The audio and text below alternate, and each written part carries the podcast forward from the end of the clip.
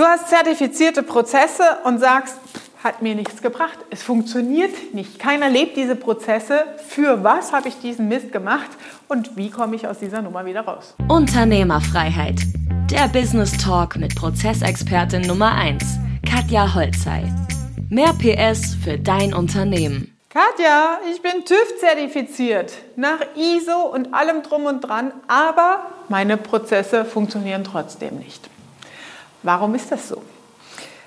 Diese TÜV-Zertifizierung wurde in den 80er, 90er Jahren mehrheitlich, 90er, 2000er, in dem Wechselzeitfenster, ähm, wurden die in Massen in die Unternehmen gebracht. Allerdings in der Form, in der man einen ja, einen TÜV-Berater eingekauft hat, der hat meistens ein fertiges Handbuch, also so Trick 17 kannst du in eine TÜV-Zertifizierung reinkommen. Du kaufst dir ein fertiges Handbuch und der formuliert es um auf deine Branche, auf deine Firma. Stellst das Handbuch in den Schrank, lernst das auswendig, wenn der TÜV-Zertifizierer kommt. So kommen viele mittelständische Unternehmen durch den TÜV und hangeln sich von, im Zweijahresrhythmus von Überprüfung zu Überprüfung dann werden natürlich die Prozesse nicht gelebt. Ja, das heißt, erstmal das Problem zu erkennen, warum ist das so? Das ist so, weil die Implementierung der Prozesse ohne die Mitarbeiter stattgefunden hat und die Prozesse selbst nur dokumentiert wurden zu TÜV-Zwecken, um ein TÜV-Zertifikat zu bekommen. Das heißt, so kriegst du es nicht hin. Ja, das heißt, die Frage ist, hm, was mache ich jetzt? Werfe ich jetzt alles über den Haufen, was ich da habe? Oder mache ich alles komplett neu? Kann ich es anpassen? Kurze Erklärung dazu. TÜV selbst, ich habe das gerade mal hier rausgesucht, TÜV selbst hat eine eigene Sprache. Also der TÜV ist ja am Ende das ausführende Organ, das die Überprüfung macht. Die Norm ist ja die ISO 9001 und die aktuellste ist die 2018er. Ich freue mich mitzuteilen, dass die 2018er eine deutliche Lockerung hervorgerufen hat, in der Form, dass es jetzt die unternehmerische Entscheidungsfreiheit gibt. Das heißt, es gibt Kapitel, die darfst du mit einer konkreten unternehmerischen Begründung weglassen. Beispielsweise, eine Kundin von mir hat ein Autohaus oder ein Kunde von mir hat eine Rechtsanwaltskanzlei und das Kapitel, das ist glaube ich vier oder fünf, Produktentwicklung findet natürlich in solchen Branchen überhaupt keine Anwendung. Das heißt, kein Rechtsanwalt sucht sich ein neues Rechtsgebiet aus, um ein neues Produkt zu entwickeln. Auch ein Autohaus, ein Händler, der kreiert kein neues Produkt und denkt sich nicht aus, wie baue ich ein neues Auto. Ja, das heißt, dieses Kapitel kannst du so begründen, dass es keine Anwendung findet bei dir. Inzwischen. Früher, und das ist das Blöde an den TÜV-Zertifizierungen, wenn man noch nach alten Prinzipien zertifiziert wurde, musste man sich irgendwas ausdenken, um diese Anforderungen zu erfüllen und in diesem TÜV, im Prüfkatalog, alle Häkchen zu haben.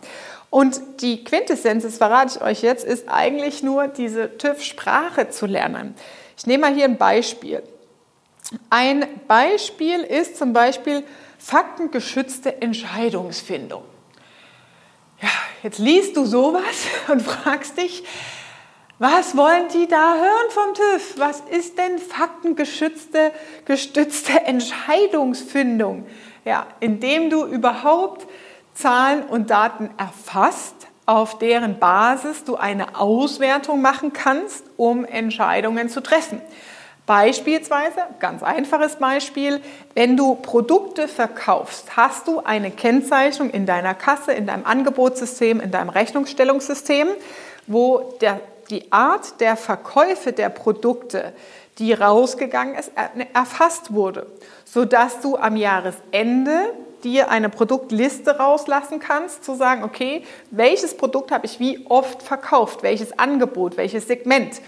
Bei Bauträgern ist es zum Beispiel, welche Bauart, Mehrfamilienhäuser, Einfamilienhäuser, Bauobjekte, ähm, Gewerbeobjekte. Ja? Welche Art dieser Segmente wurden wie häufig genutzt oder wie viel Umsatz wurde damit gemacht, um faktenbasiert, dieser schöne Begriff, eine Entscheidung zu treffen, zu sagen, okay, das nehmen wir raus aus dem Portfolio, die Kunden machen, von den Kunden wollen wir mehr haben und so und so verändern wir das in unserer Strategie. Das heißt, wir brauchen eine Durchgängigkeit in Kennzahlen, um dieses Kapitel faktengeschützte Entscheidungsfindung überhaupt zu erfüllen.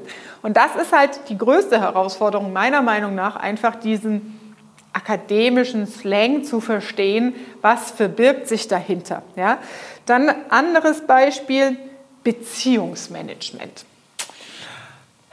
Was könnte denn Beziehungsmanagement sein? Hm, alles, was irgendwie mit Menschen zu tun hat, ja, dahinter verbirgt sich letztendlich die Konstellation, eine Auflistung deiner gängigen Lieferanten, mit denen du zusammen kooperierst, eine Auflistung deiner Kunden ja, und wie werden diese Beziehungen, Lieferantenbeziehungen, Dienstleisterbeziehungen, Kooperationsbeziehungen denn gepflegt? Indem du einmal im Quartal mit denen essen gehst, indem du ein Meeting machst, eine Auswertung machst, eine Rücksprache, Gespräch hast zum Jahresende und sagst, okay, von den Produkten wollen wir mehr oder weniger.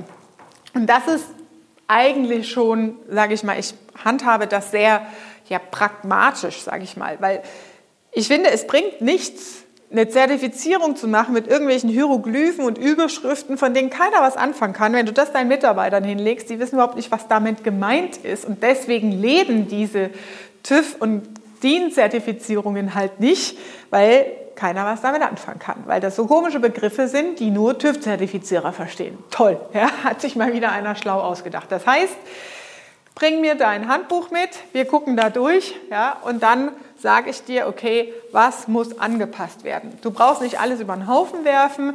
Ich würde, ich bin halt ein Freund davon, nur die Methodiken und Prozesse zu nutzen, die dir auch was bringen als Unternehmer. Das heißt, das, was wichtig ist, ist dein Ziel zu kennen. Und wenn du sagst, okay, ich möchte mal meine Customer Journey definiert haben, also wie erlebt der Kunde unseren Wertschöpfungsprozess, meinen Cashflow-Prozess im Unternehmen?